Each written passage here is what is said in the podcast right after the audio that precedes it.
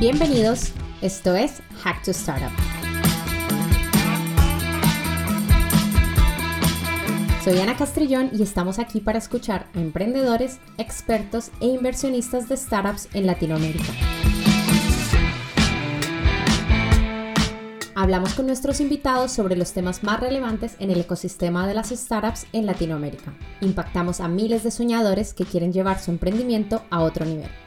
Esta temporada es posible gracias a Netin Solutions, una agencia de operaciones de marketing enfocados a ayudar a startups con tareas de automatización de marketing, integración de plataformas y analítica de Customer Journey.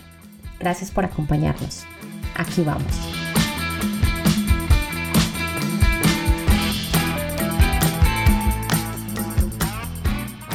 Bueno, hoy es, como he dicho, un invitado, un invitado que me la verdad que es un honor tenerte aquí. Em, en ese, estoy hablando con Enzo Cavalier, que es el fundador de Statupeable, una comunidad que ofrece contenido y recursos para startups en Latinoamérica. Y es un inversionista asociado de Rich Capital, que es un fondo de inversión de capital de riesgo basado en Silicon Valley y especializado en la industria de, tech. Gracias por estar aquí una vez más, Enzo. Eh, Enzo, tú tienes... Gracias por la invitación. Claro que sí. Tú tienes una historia bastante interesante de cómo llegaste al mundo de VC y sobre todo esa pasión por el ecosistema de las startups en Latinoamérica te ha, motivado a ayudar a muchos otros desde la información y el contenido de valor. Eh, cuando hablé contigo dijimos, vamos a hablar de tech porque es una, una industria que está creciendo muchísimo, que tiene infinitas posibilidades para todos, aparte de que es una industria que a ti te apasiona. Y, y creo que si hoy tenemos en, el, en, los oyentes personas que estén intentando montar un tech, que están trabajando en una o que simplemente les interesa esta industria, creo que van a aprender bastante. Entonces, sin más preámbulos, voy a empezar rapidito para ti qué es un tech y cómo ves eh, esta industria a nivel regional en Latinoamérica ahora mismo. Vale. Yo siempre digo de manera muy sencilla que EdTech es la interacción entre tecnología y educación. Em, con dos propósitos muy sencillos, que es incrementar la calidad y el acceso. Es decir, mejor calidad a un precio mucho más accesible para que más gente pueda tener acceso a una buena educación. ¿no? Si todos pudiéramos pagar una educación privada personalizada, pues fácil, no necesitaríamos EdTech probablemente, pero la verdad es que un porcentaje muy pequeño de la población eh, puede acceder a esas, a esas prácticas. Eh, Latinoamérica, a ver, la oportunidad es gigantesca. Em, yo siempre doy un ejemplo muy sencillo para explicar cuán grande pienso yo que es la oportunidad de tech en Latinoamérica. Hoy día en Latinoamérica todo el mundo habla de fintech y hay miles de millones por año. Cuando uno ve las gráficas de Venture Capital, de la inversión, pues casi el 80% o 70%. No, les paséis el cálculo, creo que era como 60-70% va a fintech. Sí, sí, está por ahí. Esto, esta, digamos, este boom de fintech ya pasó en India hace 10 años. Y hoy, hoy en India lo que está pasando en FinTech en, Latinoamérica pasa en EdTech. Es una locura. La, todos los emprendedores, o la gran mayoría de emprendedores, ex operadores que salen de las grandes compañías, los Ubers de, de India, todo el mundo quiere emprender en EdTech. Es un sector que está muy hot, obviamente muy empujado por casos de éxito como Byju's, que es la empresa de EdTech más grande a nivel mundial o más, más valorada, si no me equivoco, que ahora quieren ir, van a ser públicos supuestamente. Entonces, ha habido como este gran ejemplo de, éxito y hoy día EdTech eh, en la India levanta muchísimo capital. Eh, creo que me atrevería a decir que, no, no sé si igual capital que FinTech, pero tiene, genera tanto interés como, como, como FinTech y talento muy bueno, tanto el inversor como el emprendedor que está yendo al sector. Eh, los Sequoias, Matrix, Lightspeed, los grandes fondos de venture capital globales están invirtiendo activamente en EdTech en, en, en India hay mucho capital, las evaluaciones son infladísimas porque obviamente el sector está súper hot, casi como pasa en FinTech ahora en Latinoamérica. Yo tengo la convicción de que eso va a pasar en Latinoamérica con EdTech, eh, un poco siguiendo la ruta de FinTech. ¿Cuándo? Pues un par de años, de repente. Yo creo que ya está pasando. No, no, no me atrevería a decir que ya está pasando. Creo que han habido un cohort de compañías que han madurado. Eh, los Creana, Descomplica en Brasil, Platzi, eh, Coderhouse, etcétera, eh, que ha hecho que este año, el último, entre el último año y estos meses, haya habido bastante capital yendo a EdTech, pero creo que son las startups grandes. Espero que en un par de años este, este nivel de, de, digamos, de hot o de trendiness pase también a las startups mucho más nacientes del sector y pues que de pronto, así como día hacer fintech es cool, hacer edtech sea súper cool. Ojalá que sí. Además, acabas de decir algo muy importante y, y un dato curioso que, que, voy, a, voy a compartir es, eh, aunque tech todavía es pequeño en Latinoamérica, eh, yo ocupa el cuarto lugar en, en, a nivel de crecimiento sostenido. O sea, ha crecido en los últimos, desde el 2013, un 14%. Y, desde, y bueno, está claro que COVID aceleró este crecimiento a nivel mundial porque forzó a muchas empresas a buscar estas soluciones. Entonces, hoy nos vamos a enfocar en tres verticales que tú cuando hablamos me contaste, Ana, hay tres verticales en EdTech que son eh, estas herramientas que se enfocan en K-12, eh, estas herramientas que se enfocan en educación superior y las que se enfocan en la formación de talento humano. Entonces vamos a empezar con el K-12, que son como todo estas, este sector de, de startups que se, que, que se enfocan en ayudar a, los más pequeños en la formación para estas edades más tempranas. Y según datos de Estados Unidos, que imagino que en Latinoamérica será un poco menos, se gastaron más de 35.8 millones de dólares en herramientas de K-12 en 2020, que es bastante dinero. Entonces, quiero preguntarte un poco de esto, es cómo ves este sector del ECTE creciendo actualmente en Latinoamérica y qué oportunidades ves tú para estos emprendedores. Vale. A ver, para quienes no estén muy familiarizados con el término K-12, es, es, la manera en que, en que en Estados Unidos o en el mundo angloparlante se conoce al segmento de, de educación, digamos, eh, educación básica, creo que se sí, dice en Sí, como básica, primaria. Primaria y secundaria, y en México, pues es primaria, secundaria y prepa, digamos. Entonces, un poco la educación entre los 3, 4 años hasta los 16, 17 en la etapa escolar. Sí, en, en Estados, Estados Unidos ese creo que es un, es un... Nos gustaría apuntar hacia allí, creo que estamos lejos. Em, y, y, parto del, del, de la analogía de que muchas veces buscamos soluciones para problemas latinoamericanos fuera de Latinoamérica y los, digamos, los X para la TAM es un ejemplo, el Uber de tal para la TAM, etc. Em, creo que el gran problema en educación es que es muy difícil hacer esas comparaciones. Em, quizás las podríamos hacer con India, porque los problemas de de la región en general de educación son muy específicos a Latinoamérica. ¿No? Entonces, en el caso de K-12, como hablabas, decías la cantidad de miles de millones que se gastan en, o que se invierten en, en, en contenido, productos de tecnología para, para las escuelas en Estados Unidos.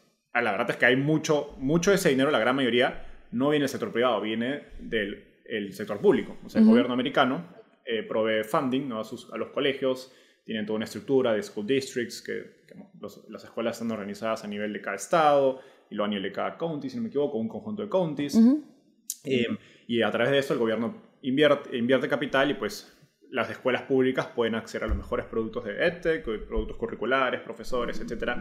Y obviamente se tiene una, se tiene una mirada de, de diversidad y de que igualdad de oportunidades, que no importa si eres de un estado más pobre, que puedas tener acceso a lo que acceden en California, que de repente es el, estado más rico, o Nueva York, etc. Eso en Latinoamérica no existe. Ya. o sea, el, el, el, el partiendo, de eso, o sea, tienes un, segmento donde entre 20 y 30% de la población en Latinoamérica va a colegio eh, privado, el resto va a colegio público.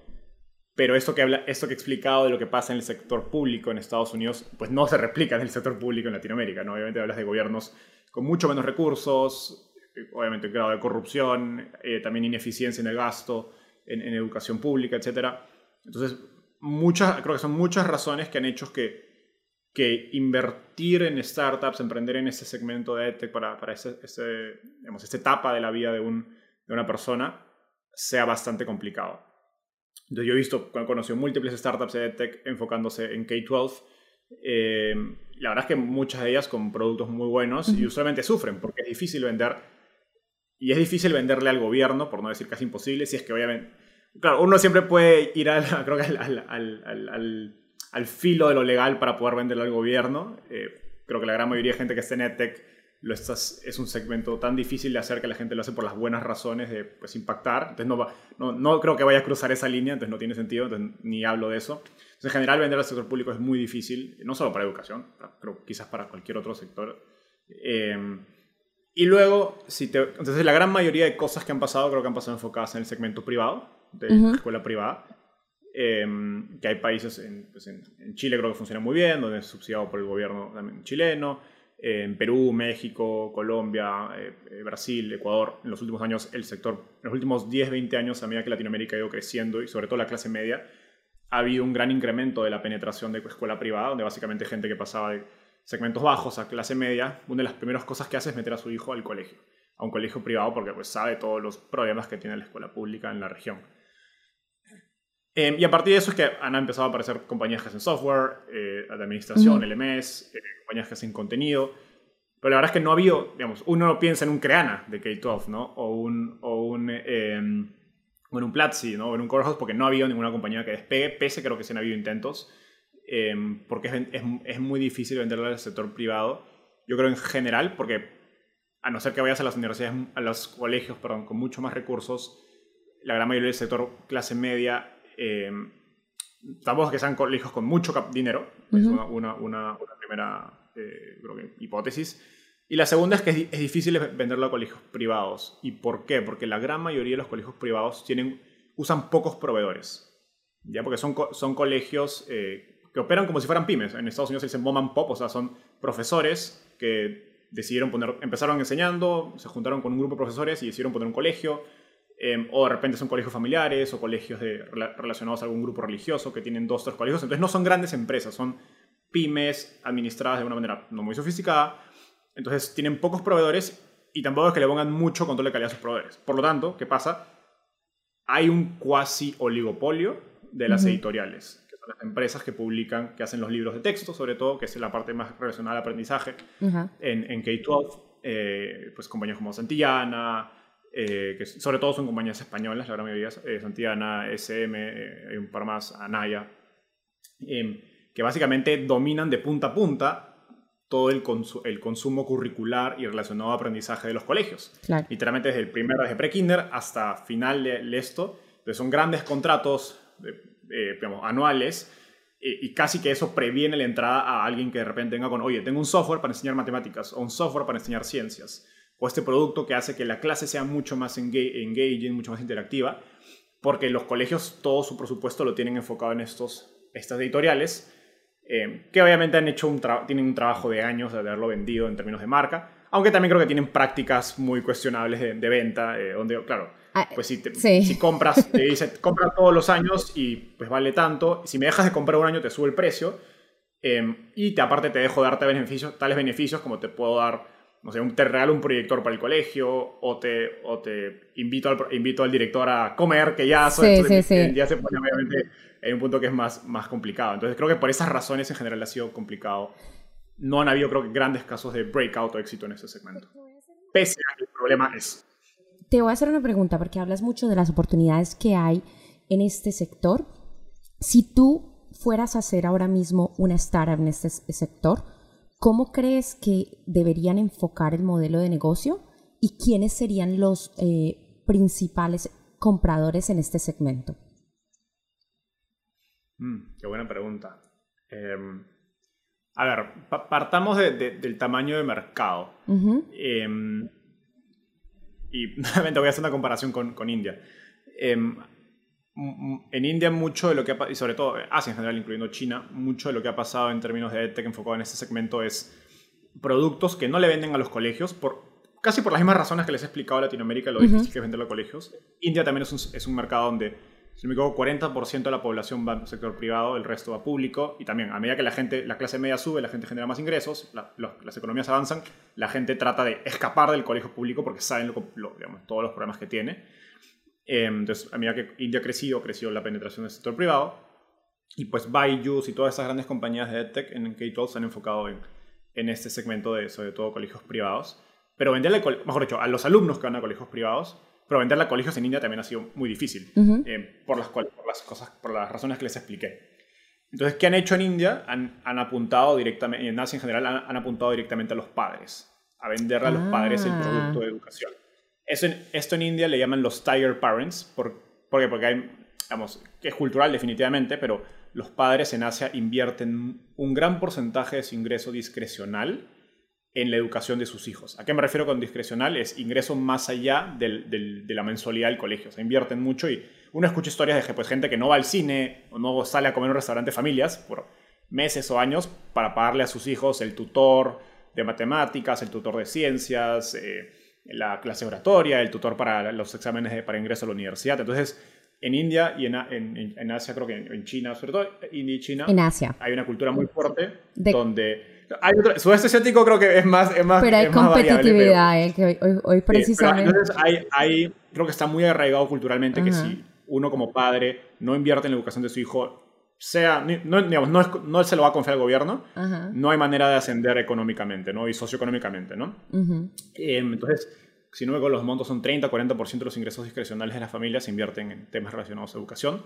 Eso en Latinoamérica es mucho más bajo. es, sin embargo, eh, los últimos datos que vi habían incrementado. Igual no es que haya mucha data, es, tienes que meterte ahí estudios económicos, macro del, del Banco Interamericano, etcétera, de gobiernos.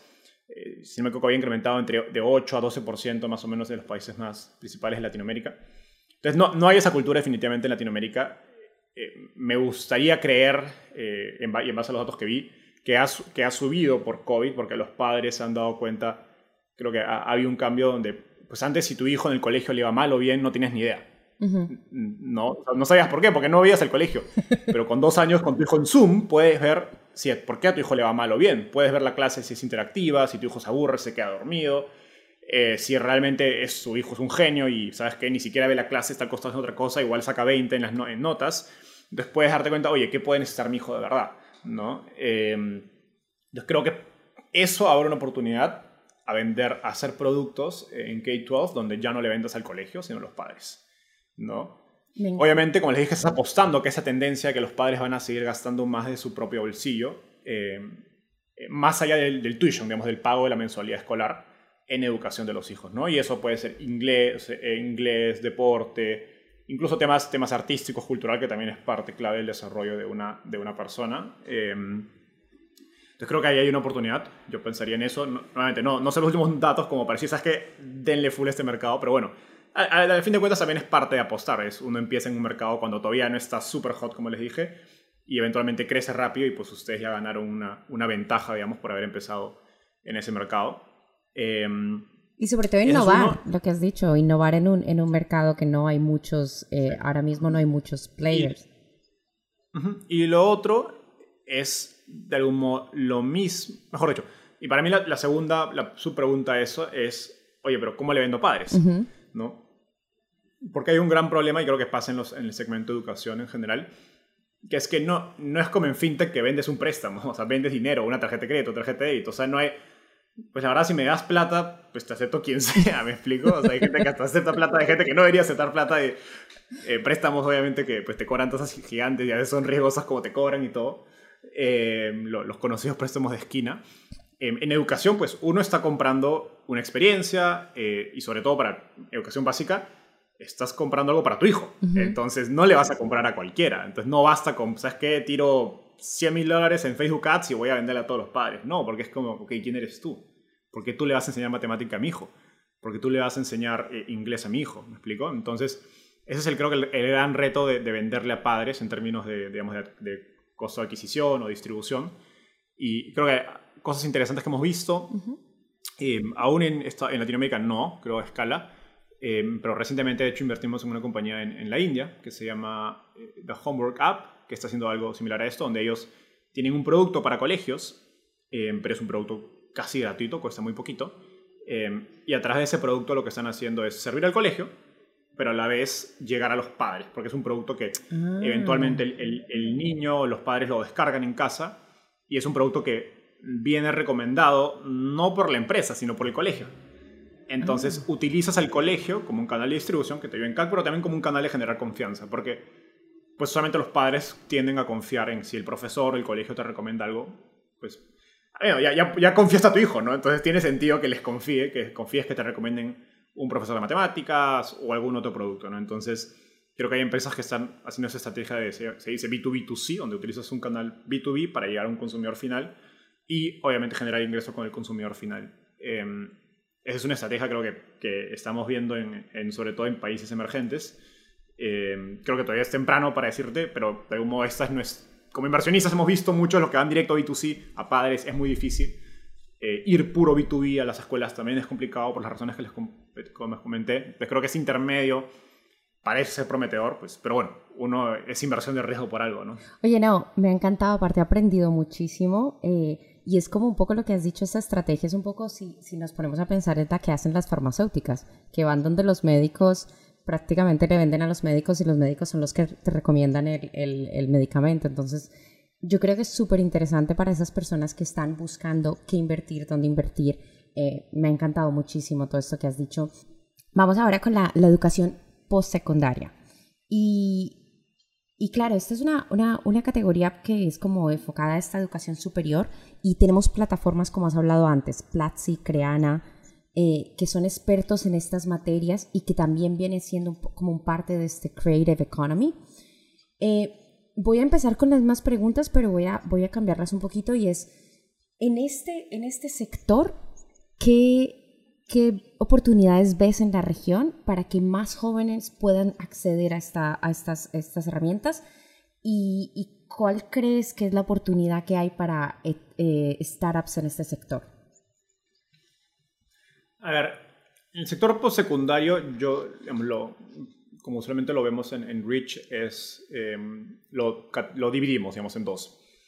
Lo que llamamos Higher Education, educación superior, que de algún modo es el sector eh, tradicional o el sector formal de educación superior, que obviamente son las universidades, institutos, en Estados Unidos hay los trade schools, que son institutos para aprender vocaciones ¿no? Em, o, profesiones que requieren menos tiempo de, estudio.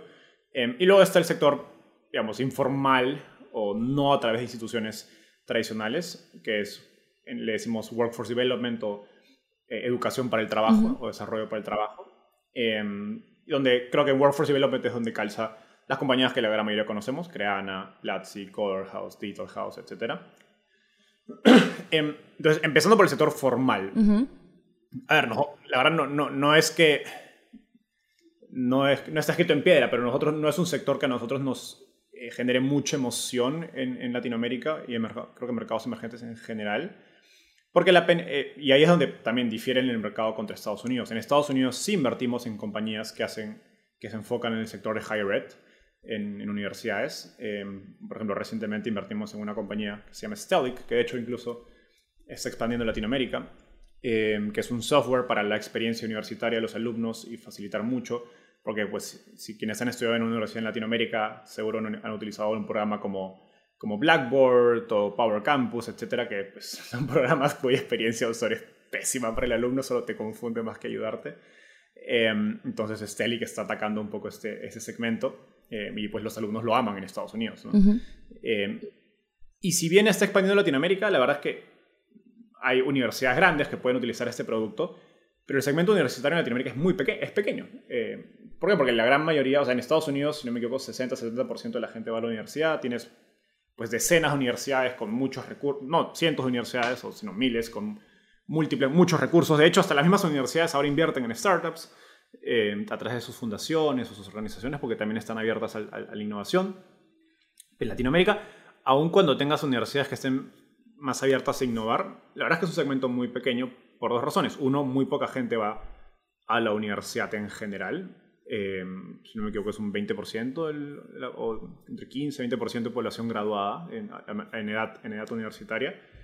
Eh, y yo creo que por dos razones. Uno, la, si bien hay universidades públicas, hay, hay, una universidad pública buena en Latinoamérica, creo que todos los países tienen algunas universidades públicas buenas, son pocas, entonces pues se vuelve muy competitivo y todo el mundo ha escuchado esos exámenes de ingreso, en, bueno, en Perú, por ejemplo, en la UNI es conocido, en, es conocido la UNI o la San Marcos, donde pues decenas de miles de personas dan un examen y casi que si no eres un genio está bien difícil ingresar eh, o tienes que prepararte demasiado. Y entonces, pues por eso hay pocos sitios para una buena universidad pública y mucha esa gente o, si no entra, pues no puede pagar, no va a la universidad, o va al sector privado. En el sector privado tienes, creo que dos, dos grandes tipos de universidades. Em, uno, mejor dicho, un grupo pequeño, que son las, creo que cada país tiene top 5, top 10 universidades muy de buena calidad, usualmente privadas, em, nuevamente a las que acceden muy, poca, muy pocas personas. Y luego tienes un, creo que un segmento grande de universidades medias eh, que pues no, son, no tienen mucha, mucha marca, no tienen tanta reputación, tampoco tienen tanto, creo que los mejores profesores, las mejores instalaciones, pero te cobran mucho menos. Entonces son más, más accesibles, eh, sobre todo para la, gente de menos recursos, o sea, clase media, baja, etc. pero uno dice, oye, claro, si te están cobrando 100 o 200 dólares al mes, es difícil dar un buen servicio de calidad, ¿no? Eh, en persona, con buenos profesores. Em, entonces, es un tema entre acceso y capacidad de pago que creo que para nosotros no hace muy interesante en general el sector de educación superior en Latinoamérica, el formal. O sea, eso el formal, pero hablemos del informal, porque te iba a preguntar, está claro que ir a la universidad en Latinoamérica no es fácil, no todo el mundo tiene acceso ni los recursos, pero hay muchísimas de estas ECTEC que lo que están haciendo es enfocarse en ayudar a personas que no tienen acceso a ir a la universidad en adquirir ciertas destrezas e incluso muchísimas de ellas más importantes que la universidad. Entonces, hablemos del informal un poquito y cómo, cómo ves la oportunidad en ese sector. Sí, entonces como, como, como conclusiones, justo porque les digo, porque como tan poca gente tiene acceso realmente a la, universidad, vemos que la oportunidad está más bien en cómo a esa gente que no está accediendo a la universidad, a una buena universidad de calidad que le ofrezca un buen trabajo, buenos prospectos laborales, le podemos ofrecer en el otro segmento, ¿no? que es el segundo que hablaba y el que mencionas de más informal. Y ahí, ahí parto de una premisa que es casi siempre, siempre lo decimos en, en Rich, que es en mercados emergentes la educación es eh, ROI-driven, tiene que tener retorno. Si estás educando, pues no sé, en filosofía, que no tengo nada en contra de filosofía, o sociología, o política, eh, genial, pero muy poca gente tiene el, la capacidad de poder educar, tomar una carrera que la verdad es que en el mercado laboral eh, tienes demasiadas incertidumbres si te va a retornar o no. Entonces, la gran mayoría tiene que decir, oye, yo voy a invertir 100, 200, 500, 1000 dólares, ¿cuál es mi ROI? ¿Cuánto puedo ganar en sueldo? ¿No? Y eso nos lleva a, las, a los segmentos de, que hemos hablado de, de, compañías como Creana, Platzi, etcétera, donde, a ver, creo que la oportunidad es enorme. O sea, uno, vayan a comparar el número de jóvenes, eh, gente que no iba a la universidad, contra el número de usuarios que tiene Creana o Platzi o Coderhouse, El, el, mercado todavía hay millones de escenas que pueden estar utilizando esos productos. Entonces, o sea, Creana, Platzi parecen grandes, pero no son tan grandes comparado al tamaño de de mercado en Latinoamérica, que sobre todo es una población tan joven. Em, entonces, ahí creo que vemos, diría, dos o tres cosas interesantes. Em, uno, primero creo que el segmento que se enfoca en habilidades digitales ya está difícil de competir, porque creo que era el, o sea, el low hanging fruit por lo que estaban pasando en la región en términos de digitalización, de más capital yendo a startups. Entonces, Platzi, Creana, Coderhouse, House creo que ya corrieron esa ola, ya son compañías que están no, no creo que vaya, a haber un solo ganador, creo que las cuatro van a crecer, esperemos ser unicornios, em, pero, pero creo que entrar a ese sector ya está bien difícil porque ya hay tres, cuatro jugadores muy bien posicionados, muy bien capitalizados, con presencia a lo largo de toda la región, incluso en, tanto en, en Spanish Latam como en Brasil. Eh, entonces está difícil y ya tienen, y tienen marcas, que eso es importante, como es un segmento informal, o sea, no, no es la universidad, es importante la marca de, de, la empresa. Entonces, Hoy día, por ejemplo, la gente dice, oye, yo estoy en Coderhouse, yo estoy en Platzi, y la gente lo reconoce porque sabe la calidad de estos lugares y llevan años enseñándote marketing digital, programación, etc. Entonces, esa marca reemplaza de algún modo o juega un rol tanto para atraer al talento como para validarte frente a empleadores, que es el rol que en las universidades juegan los certificados, ¿no? Tú, oye, tú fuiste a tal universidad, fuiste a tal otro lugar y tienes un papel que te dice eso, ¿no? Eh, ese segmento creo que está difícil de competir a no ser que hagan algo súper, súper, súper innovador eh, que es raro, es la verdad. Em, luego, creo que hay dos segmentos eh, interesantes. Em, uno es, y justo lo vi en los comentarios, institutos. en Estados Unidos se dice trade schools, vocational schools. Creo que hay, hay un segmento interesante en habilidades para las que no se requiere, son más relacionadas a industria, quizás a manufactura, maquinaria pesada, sobre todo en Latinoamérica donde hay una, donde hay mucho de, de industria primaria, de, digamos, de, de petróleo, de minería, etcétera, creo que ahí hay, un, hay una oportunidad. Creo que hay, hay buenos institutos eh, tradicionales, digamos, físicos en, cada país, em, pero son poquitos y siempre se escucha de cómo tienen que importar técnicos de otros países, de Europa, etcétera, porque no hay ese material, ese personal súper calificado que sabe usar ese tipo de taladro o ese tipo de, no sé, tractor muy específico. Creo que hay, y son trabajos que se pagan muy bien, es la verdad. O sea, pagan 5 o 10 veces el salario mínimo en cada país. Entonces creo que hay una oportunidad de hacer eso a costos mucho más baratos, más accesibles. Eh, accesibles no solo desde la perspectiva em, de precios, sino geografía, porque mucho, creo que hay, pocos, hay poca oferta de ese tipo de educación en Latinoamérica y sobre todo está enfocado en las capitales. Entonces, si eres de, de una provincia, etc., eh, está difícil acceder si es que no tienes la posibilidad de viajar.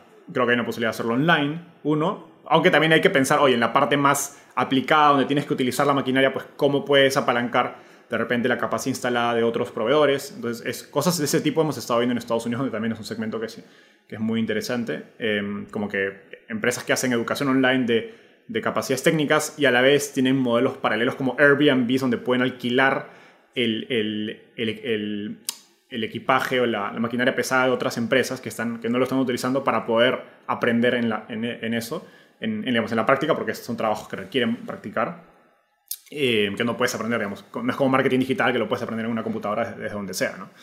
Eh, entonces sí, creo que es eso. Y, y, el otro punto interesante es que vemos que, y eso conecta con lo anterior, con la educación superior. Creo que muchas de estas compañías grandes como Platzi, Creana, Corehouse, eh, un poco empujadas por, el, por las ganas de ir a un mercado más grande, van a ir cada vez yéndose más atrás.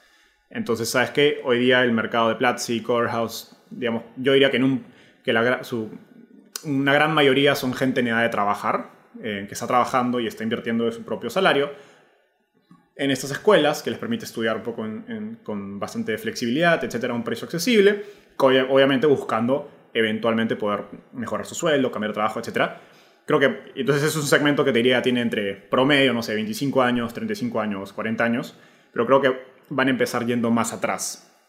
O sea, van a empezar, oye, ¿por qué no, por qué no competir directamente a la universidad? ¿no? Ofrecer producto para gente de 15 años, 17 años, 18 años que, que de repente sale y es gente que es muy digital, digital first, que viven, nacen con TikTok, etcétera, con Instagram, y ya han pasado por COVID, por lo tanto tomar una clase online para ellos es normal. Incluso puedo ofrecerle una clase online 10 veces mejores que la experiencia aburrida que, tiene que les ofrece su universidad, donde básicamente hicieron copy-paste de la clase a un Zoom, que así no funciona.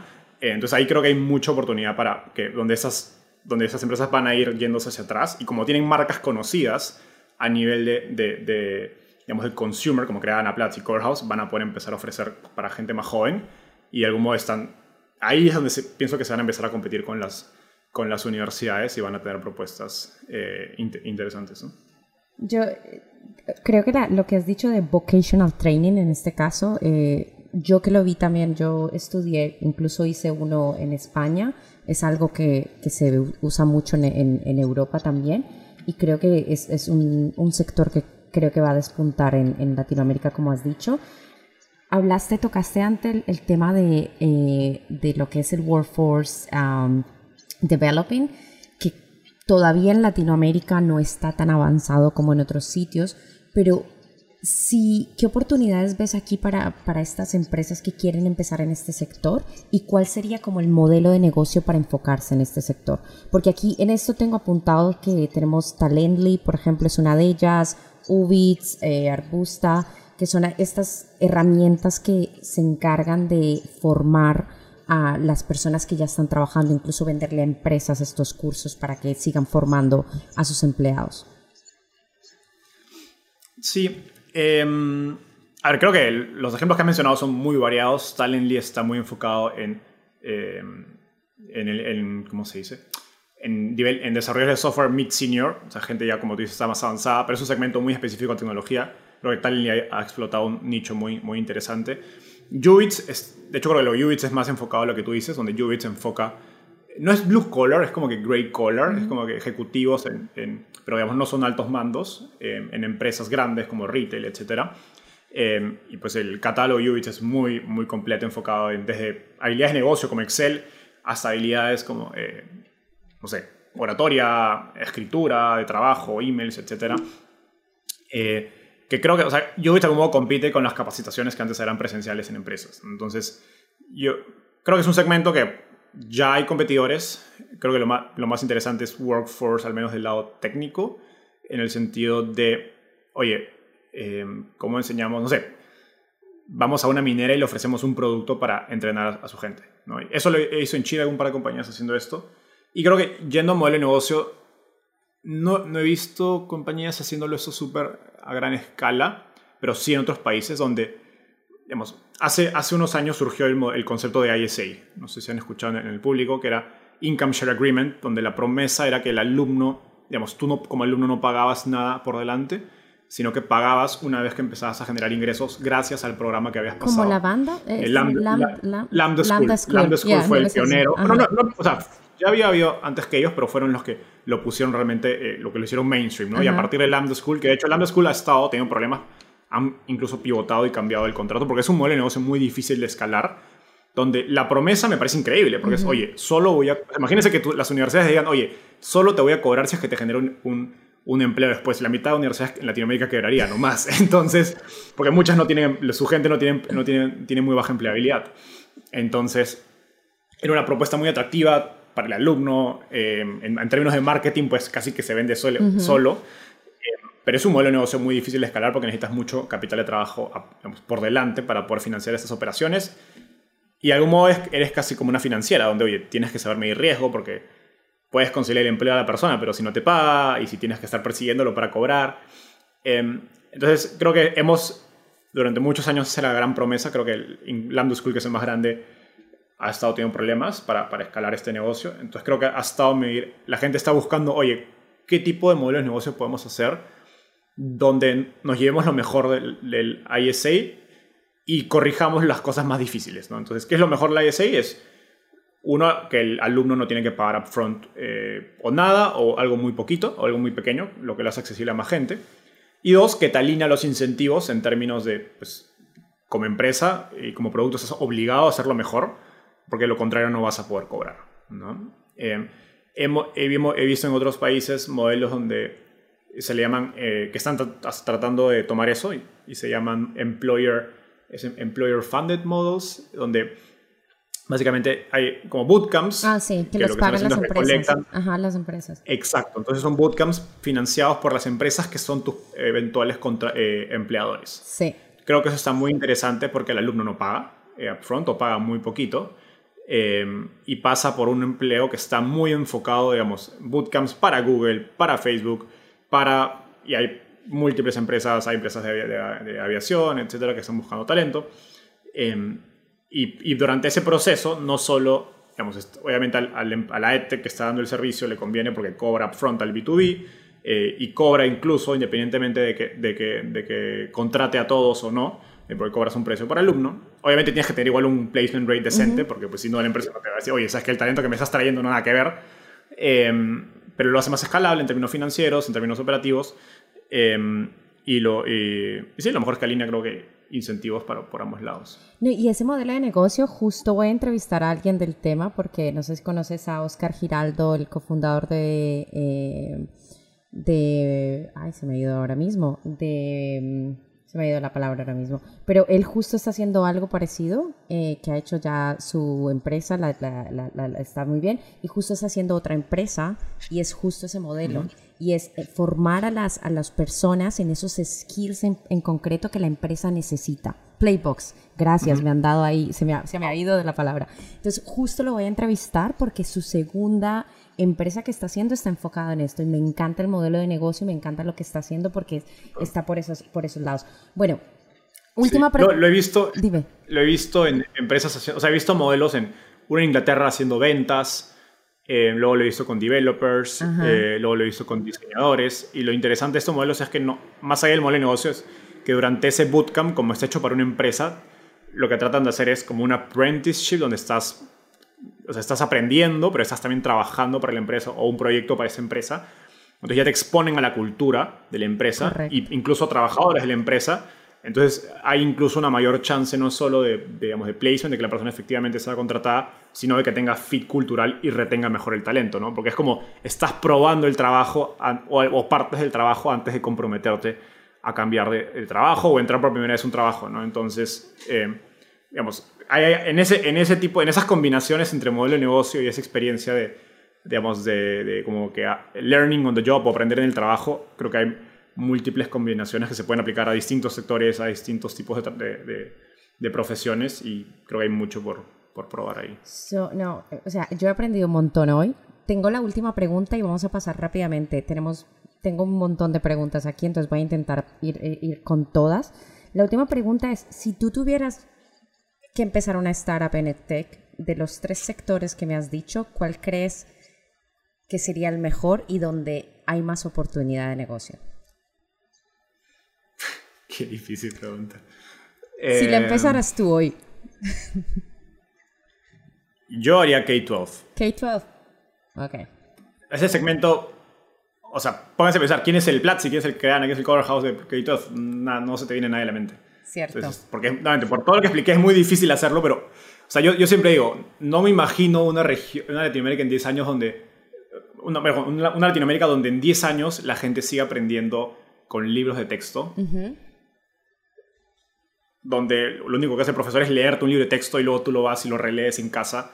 O sea, no. Y te aprendes el examen. estás en el futuro y, estás, aprendiendo por memoria y luego tú ves las pruebas PISA y se refleja eso. O sea, para aprender matemáticas no es, eh, no es, no es para aprender a calcular, es para aprender a pensar. Las matemáticas, entonces, y eso aplica para todos los, los cursos que uno lleva. entonces creo que hay mucho por innovar en la manera en que, digamos, en productos de tecnología que permiten innovar la manera en que se enseña y la manera que llega el producto al alumno, ¿no? Con un producto interactivo, porque no... O sea, todos conocemos algún profesor bueno que hemos tenido, yo siempre recuerdo un profesor Max en el colegio que era de matemáticas, que increíble, y me digo, oye, ¿cuándo vendrá tecnología que me permita clonar a Max y ponerlo en todo el mundo? Porque era un profesor que que le enseñaría matemáticas a todo el mundo de una manera increíble. Obviamente no se puede clonar a mi profesor Max, pero de repente hay un producto de tecnología que puede hacer eso con las matemáticas, otro producto con lenguaje, otro producto con, con, con lectura, otro producto con, con, escritura, otro producto con ciencias, etc. Eh, entonces ahí creo que hay muchísimas oportunidades y sobre todo impacto, porque pues creo que de, nada sirve enseñarnos programación si no nos enseñaron matemáticas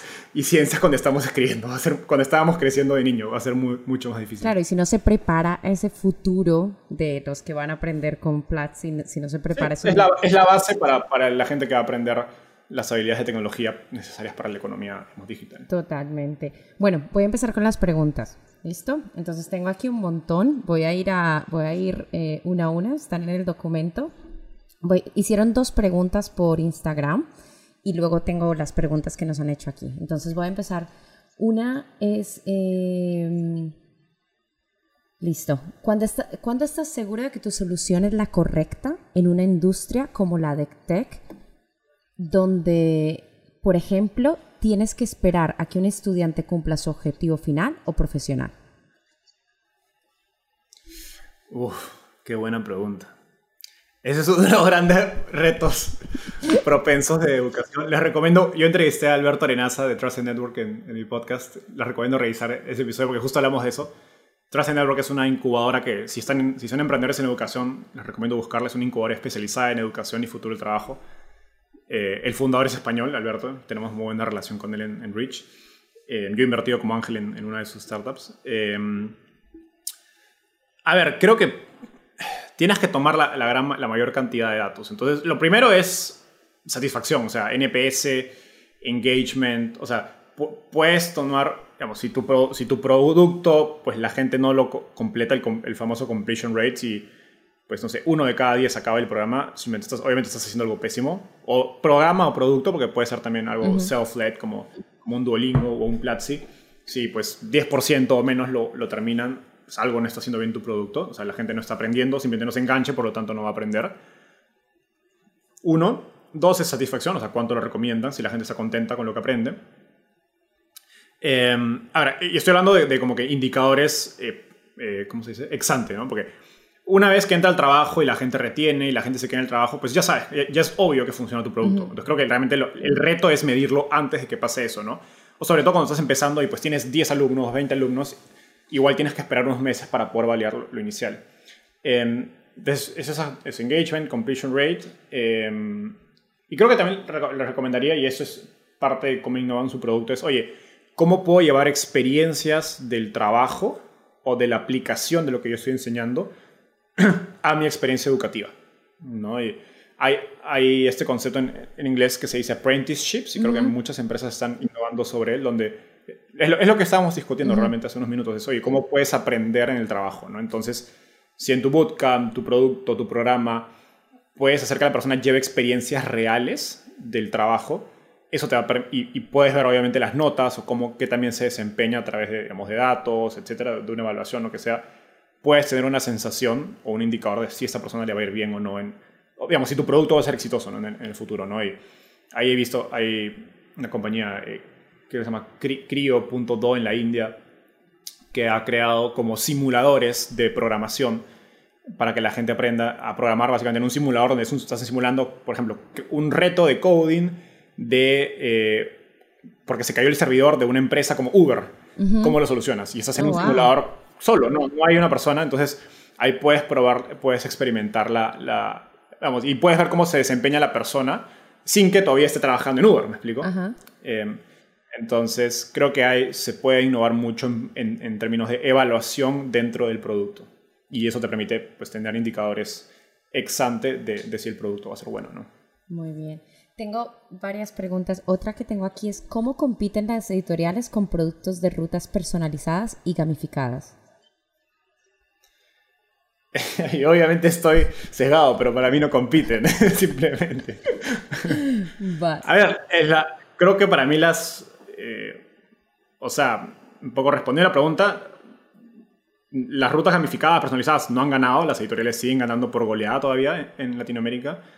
Em, en Estados Unidos, las editoriales, cuando uno ve, hay, un reporte que lo había pasado, no me acuerdo cuál, el, el, el, quién lo había publicado, pero te muestran cómo las, los publishers, las editoriales, las editoriales en Estados Unidos, McGraw-Hill y toda, Pearson, todas las famosas que en Latinoamérica las para, el análogo sería Santillana, SM, etc. cómo han perdido mucho market share en los últimos 10, 20 años y ya pasado de ser un oligopolio a ser realmente no hay nadie que, sea, que tenga más de 10 o 15% de market share porque han perdido mucho espacio contra las nuevas propuestas innovadoras de currículum, de rutas personalizadas, de aprendizaje eh, interactivo, etc. Yo esperaría que eso pase en Latinoamérica, en cuyo caso las editoriales van a perder. Eh, y por una razón muy, concepto muy básico, las editoriales tienen un innovator's dilemma. O sea, no es lo mismo hacer aprendizaje basado en research, basado en software, en plataforma, en diseño interactivo, en animación, que es lo que necesitas para hacer engagement de una clase, sobre todo en las etapas iniciales de, educación, que hacer un libro de texto. Sí, y copiar y pegarlo. totalmente diferente. la pregunta es, ¿las editoriales están dispuestas a votar a la mitad de, sus, de, sus de su personal para realmente saltar al otro tipo de producto? No lo van a hacer. o sea, los ejecutivos no lo van a hacer, no van a cortar su propio trabajo. O llegar a un punto que lo harán, que, se verán forzados. Han empezado, o sea, las editoriales han digitalizado libros de texto en un PDF, eso no es innovación, eso no es producto personalizado e interactivo, o sea, los alumnos... O sea, yo les, le animo a toda la gente, ¿cuántos de sus, que le vayan a preguntar a sus hijos o primos o sobrinos, ¿cuántos usan su libro de texto para estudiar? ¿Y cuántos, o sea, Google. Muy poquitos. Google. Yo mismo cuando estuve en, en, en, en, secundaria utilizaba YouTube o Google para aprender matemáticas. Yo no sabía el texto. y, y, luego pregúntales los pocos que usan si realmente les gusta. solo solo pesan un Es un producto que se está gastando dinero únicamente porque las editoriales tienen un muy buen go-to-market y han básicamente capturado el, el gasto de los colegios, pero no es porque es un buen producto. Vale, gracias. Tengo otra aquí que dice, ¿es posible buscar capital en una etapa muy temprana, menos de un año? Estandarizar el, aprendizaje es un reto que demanda mucha labor y es un tema inicial que parece un reto inicial de una startup. EdTech en sus primeras etapas. La estoy leyendo tal, cual la pusieron. O sea, la pregunta es posible buscar capital en una etapa muy temprana, menos de un año.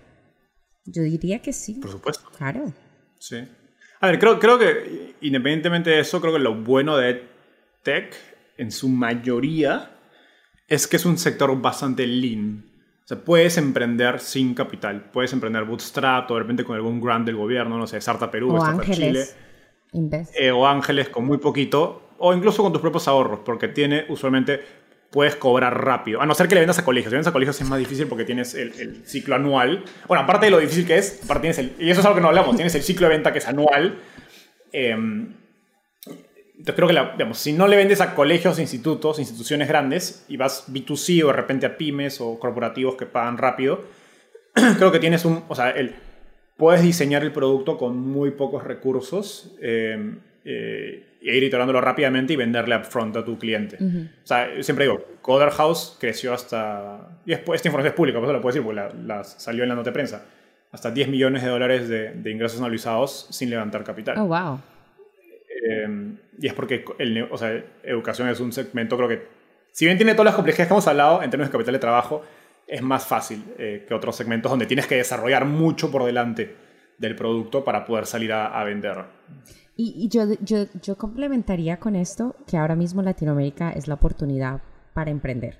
Y hay muchísimos lugares donde puedes encontrar eh, acceso a capital no necesariamente tiene que ser capital privado, como has dicho, o sea que la persona que nos haya hecho esta pregunta, por supuesto que sí. Eh, tengo otra pregunta que dices, ¿cuáles dirías que pueden ser tasas razonables de conversión y culminación de cursos en el sector EdTech?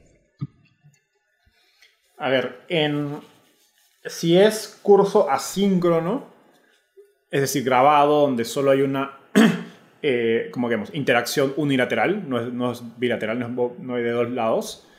Em, creo que, a ver, uno pueden, estos datos son públicos, hay, hay, mediciones en los MOOCs de, de, Coursera, eh, EDX, Udemy, creo que tienen 10% o 5%, que es bastante bajo, ¿no? Y por eso esa es la gran crítica de los cursos grabados, de los MOOCs, que es Massive Open Online Course Creo que los mejores MOOCs eh, o plataformas grabadas llegan a 20, 30%, 40% y es wow.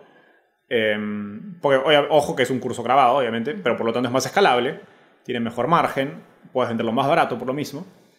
Eh, y luego del otro espectro tienes los cursos en vivo. Si es en vivo, o sea, si es síncrono, tiene que ser 80%, o 70, 70 al menos, si no estás haciendo algo mal en tu producto, ¿no? O sea, si estás, si estás como que setando, si la gente está seteando una hora para estar en vivo con más personas y no está yendo, pues tu, tu, tu producto no es muy bueno. Em, y creo que lo interesante pasa en el, en el, medio, donde combinas ambos, porque el gran problema de hacer puro en vivo es que es menos escalable. Y el gran problema de hacer puro grabado es que no es muy engaging, pero puede haber un dream, ¿no? un híbrido, donde combines, hay partes de un aprendizaje que puede ser unilateral. Pues, o sea, teoría, por ejemplo, no tiene sentido que esté un profesor dictándotela, puedes leerla, o puedes ver un video interactivo o algún tipo de, digamos, de, de, como, que, clase creada en, no sé si, no necesariamente pueden ser animaciones, etc. Em, y luego tienes, no sé, una discusión a la semana con un grupo de, de personas y un tutor o un facilitador, etc. Em, y ahí puedes tienes eh, lo, mejor, lo mejor de ambos mundos, ¿no? la escalabilidad de un modelo eh, presencial, o mejor dicho, en vivo, con la, con la perdón, el, engagement de un modelo eh, en vivo con la escalabilidad de un modelo grabado o, o digamos, asíncrono. Vale. no sabía los datos estos, me ha encantado. El 80% si es en vivo y, en, y ahora creo que has dicho que entre un 10 son... Ya 70. Sí. 70, 70 es bueno, sí. ¿Qué tiene que priorizar un EdTech para tener valor como empresa?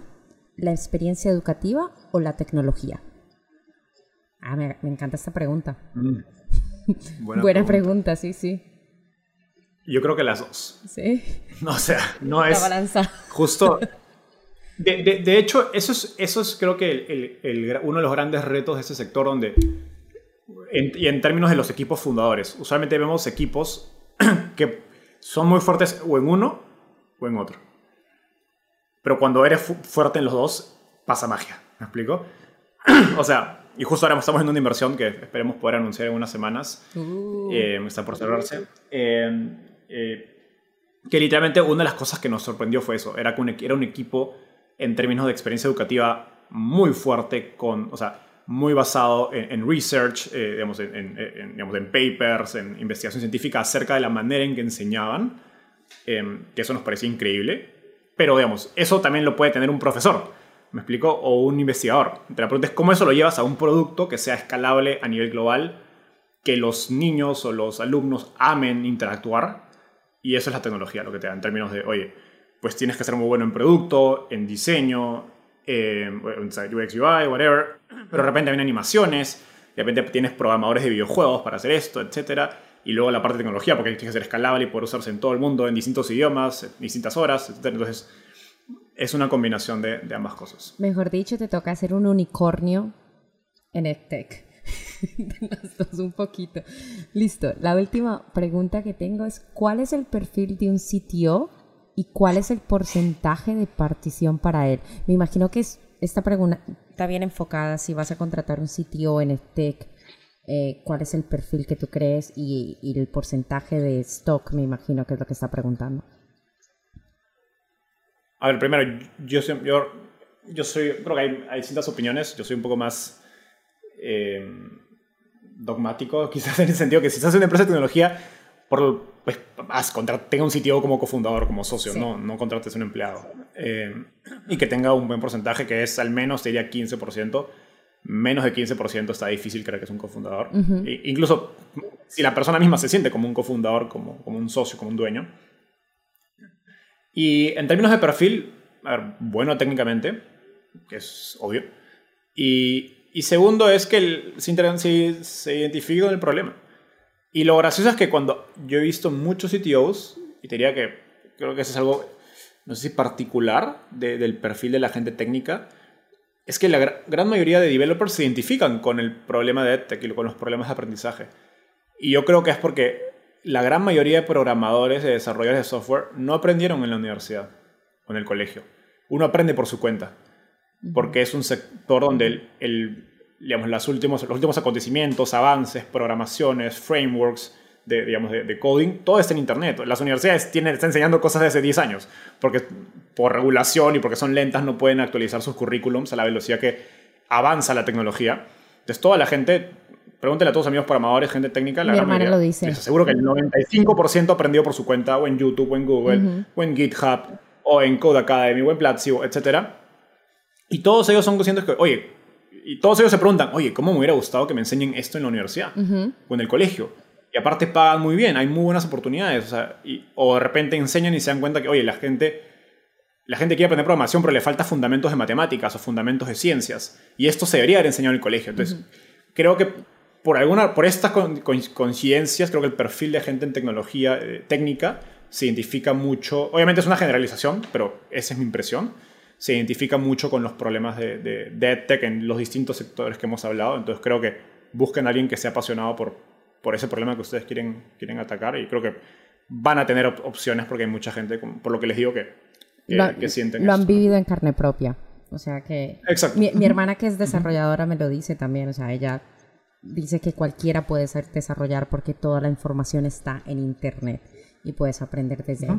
Bueno, eh, sí, sí, no, porque creo que también hay, necesitas un componente de ser autodidacta que no todo el mundo lo ah, tiene. Bueno, eso, eso es cierto. hay una oportunidad de gente que te faciliten eso. Y, pero justamente eso es, oye, nadie está haciendo a escala para millones de personas ese rol de facilitarte, de, ser mentor, tutor en esas habilidades. Y por eso creo que los developers se, se identifican tanto con, ese, con el sector de educación en general. Bueno, Enzo, eh, mil gracias. O sea, yo creo que ha sido una súper entrevista Primero porque has dado un montón de consejos que mucha gente no sabía, incluso yo no lo sabía. Eh, un tema del que no habíamos hablado así tan a fondo. Antes de cerrar, nosotros siempre tenemos en el podcast como una lista de preguntas y respuestas rápidas. ¿Estás preparado? Me tienes que decir lo primero que se te venga a la cabeza. ¿Listo? Ok. ¿Libro favorito? Outliers. O fuera de serie. Ok. ¿Qué te hubiera gustado haber sabido cuando empezaste? Em, experimentar más, mm. explorar más cosas. buena esa. ¿Cuál es el emprendedor que más admiras? Aquí te está difícil esta. difícil. Te estoy poniendo ahí en... Eh. Puedes decir dos, venga, dos. qué difícil, qué difícil. Em, me encanta Freddy Vega. Sí. porque creo que ha, tenido un rol de, influencer del sector de tecnología para hacer que más gente se entere de este sector. Em, por eso me, encanta lo que hace.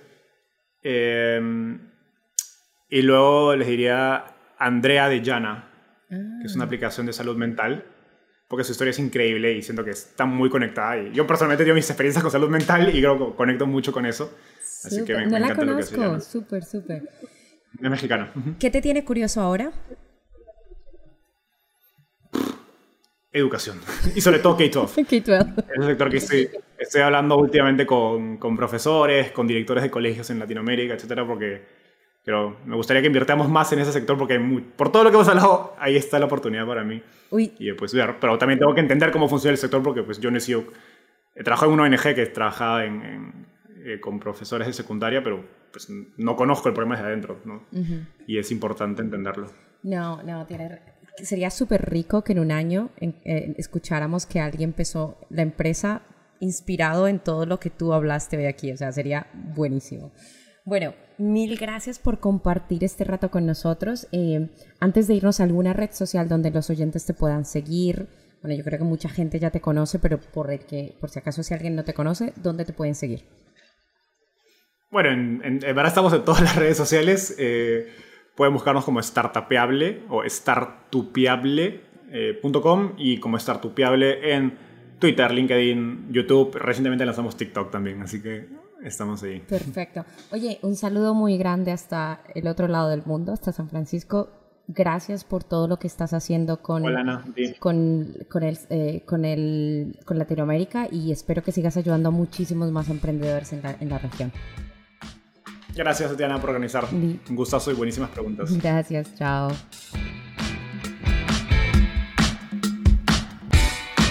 Un agradecimiento a Netting Solutions, quienes hicieron posible esta temporada de Hack to Startup. Si te gustó este podcast, compártelo y acompáñanos cada martes con capítulos nuevos. Conoce todo lo que está sucediendo en el mundo del emprendimiento, tecnología y capital de riesgo en Latinoamérica. No te pierdas ninguna entrevista con nuestros expertos y entérate de toda la información en nuestras redes sociales. Nos puedes encontrar en Instagram como arroba Hasta la próxima.